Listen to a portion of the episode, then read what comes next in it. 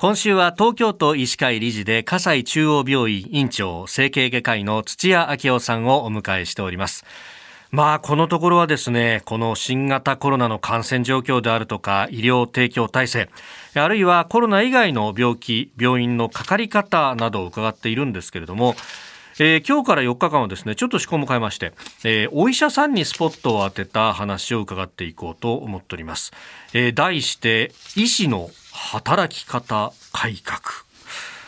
まあ、あのお医者さんにも働き方改革の波というか、うん、この要請というか縛りというかこれ来てるんですか？はい来ています、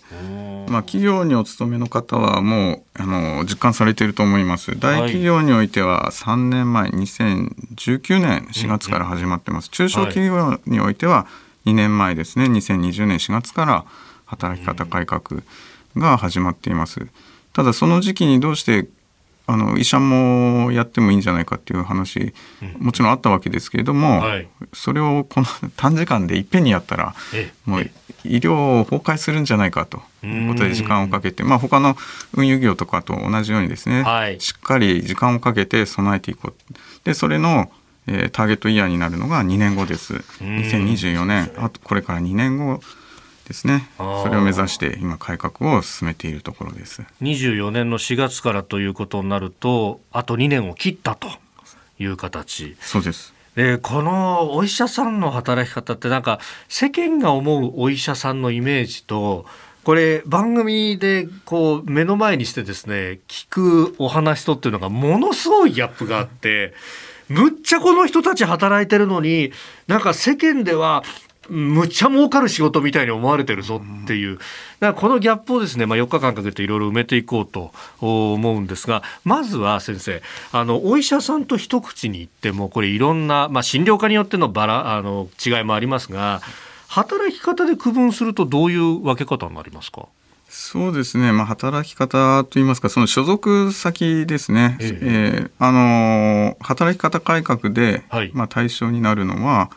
病院に勤めている勤務医になります。勤務医。うん、えー、もう一方で働き方、はい、医者の中でもですね働き方改革に、えー、それほど影響を受けないのは診療所の先生です。いわゆる開業医の先生ですね。そちらの先生は、はい、えー、特に法的な縛りはありません。病院の中で働く勤務医が、はい、えー、まあ、普通のサラリーマンと一緒ですね。まあ、そういった先生がお医者さんが今回の働き方改革の対象になります。病院に行くとあの結構患者さんがたくさんいて待ってて、であのずっと延々とこう先生見てるぞっていう感じのイメージありますけど正直外来だけで勤務時間終わっちゃうんじゃないですか？そうですね。忙しいところでは本当に外来の時間は、まあ、患者さん、まあ、予約で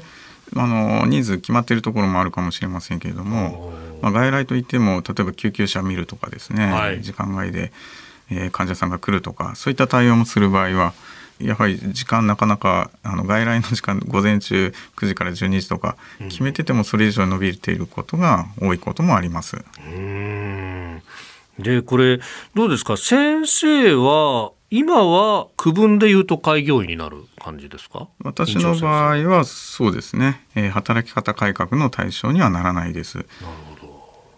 これ勤務医だった時代もあるわけですか？あもちろんそうですね。その時ってどういう働き方だったんですか？いやかなり働いてました。まあ仕事が好きだったっていうと今の時代は怒られますけどもう好きなだけ働いてました。自分が納得できるまで働くことはできました。けどこれからは働き方改革これ端的に言うと、時間制限なんですよね、え時間外労働を規制するということになりますので、はい、これからは働きたくても働けない。そう医者はですね、うん、そういう時代になります。うん。まあ、その辺そのねあの勤務医の実態について伺いつつまあどうして残業が増えるのかっていうあたりのね、お話も聞いていきたいと思います。えー、葛西中央病院院長土屋明夫さんにお話を伺っております。先生、明日もよろしくお願いします。はい、ありがとうございました。